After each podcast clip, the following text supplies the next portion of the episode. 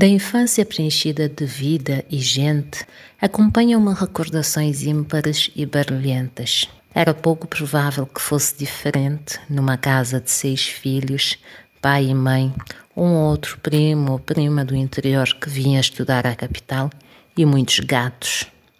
Ah, e vizinhos.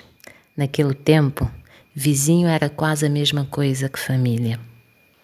Qualquer pequeno evento era motivo para chacota e um nível de gozo que chegava a beirar o que hoje chamamos de bullying. Lembro-me de um dia o meu irmão ter batido o pé contra a porta da cozinha e as minhas irmãs buscaranta-se, Simanuta Flana Badiu, instantaneamente terem inventado a canção mais irritante de que tenho lembrança. New John quebrou o dedinho, trocado um cachorrinho. Era o refrão que eu ajudava a cantar de cada vez que o humano cruzava o nosso caminho. Nem é preciso dizer que o nosso entusiasmo com aquela canção era inversamente proporcional ao do humano.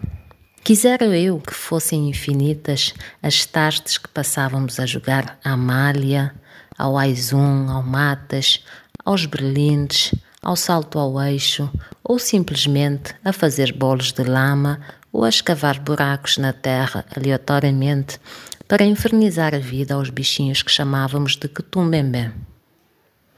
Brincávamos como se não houvesse amanhã, e num espaço de tempo de não mais de três horas, brigávamos e fazíamos as pazes, vezes sem conta. A única regra que não podia ser desrespeitada era nunca regressar a casa para beber água.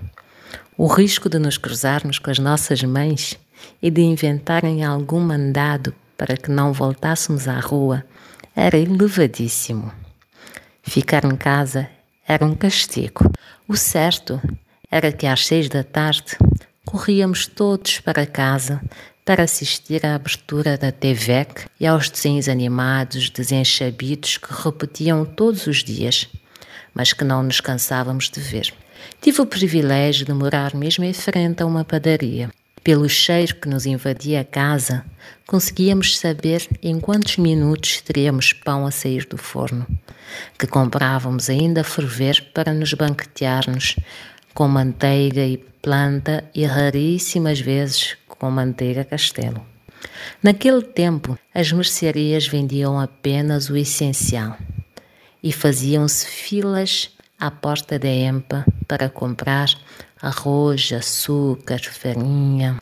Como não era permitido comprar as quantidades que se quisesse, punham-se na bicha várias pessoas de uma mesma família na tentativa de comprar o máximo possível e assim garantir um estoque razoável de bens de primeira necessidade em casa. Pois, dia sim, dia talvez, nos víamos em situação de ruptura no mercado. Bolacha carnival, malta ou compal eram o sonho de consumo de qualquer criança, mas tais iguarias estavam reservadas às pessoas doentes. A nossa sorte foi ter uma mãe com espírito de pasteleira especializada em doçaria portuguesa, que volta e meia nos brindava com bolos e um menu de doces maravilhosos. Farófias, pudim molotov, arroz doce, filhoses da abóbora e outras finesses que a maioria das pessoas apenas conhecia da secção de receitas da revista Maria. De todas as lembranças, as que mais fazem presentes são das viagens pelos livros. Era uma leitora mirim compulsiva. Se me interessasse por um livro, era capaz de devorá-lo em horas.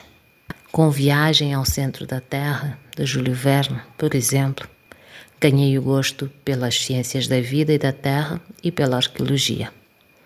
Lembro-me de caminhar por entre as grutas e florestas tropicais de plantas gigantes, de cruzar-me por diversas vezes com criaturas pré-históricas e de atravessar perigosos e assustadores rios de lava ardente. Era tudo fascinante. Os Cinco, Uma Aventura, Anita, O Clube das Chaves e tantos outros livros da época, li todas as edições. Como codê e curiosa que era, e ainda sou, explorava a biblioteca de casa bem além do que era suposto e permitido. Recordo-me em especial de um livro para adultos sobre o corpo humano que os meus pais faziam questão de guardar longe dos nossos olhos, mas insistíamos em procurar, até encontrar para nos deleitarmos com as figuras que identificavam os genitais do homem e da mulher. Era um pecado sem perdão, mas ao qual não conseguíamos resistir. Podia passar o resto do dia ou até dias a reviver esta riqueza de conteúdos construída sobre a simplicidade de viver com tão pouco, mas com a certeza de ter tudo o que era necessário a uma criança para crescer feliz e protegida. Aposto que muitos de vós ouvintes se reviram nestes bocados nostálgicos de história e partilham deste meu sentimento de que as nossas crianças perdem tanto por não poderem, nos dias que passam, cultivar vivências semelhantes às nossas.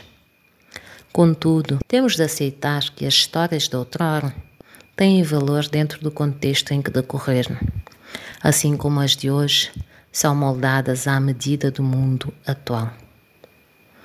Tempo que bem, deixando ali quero te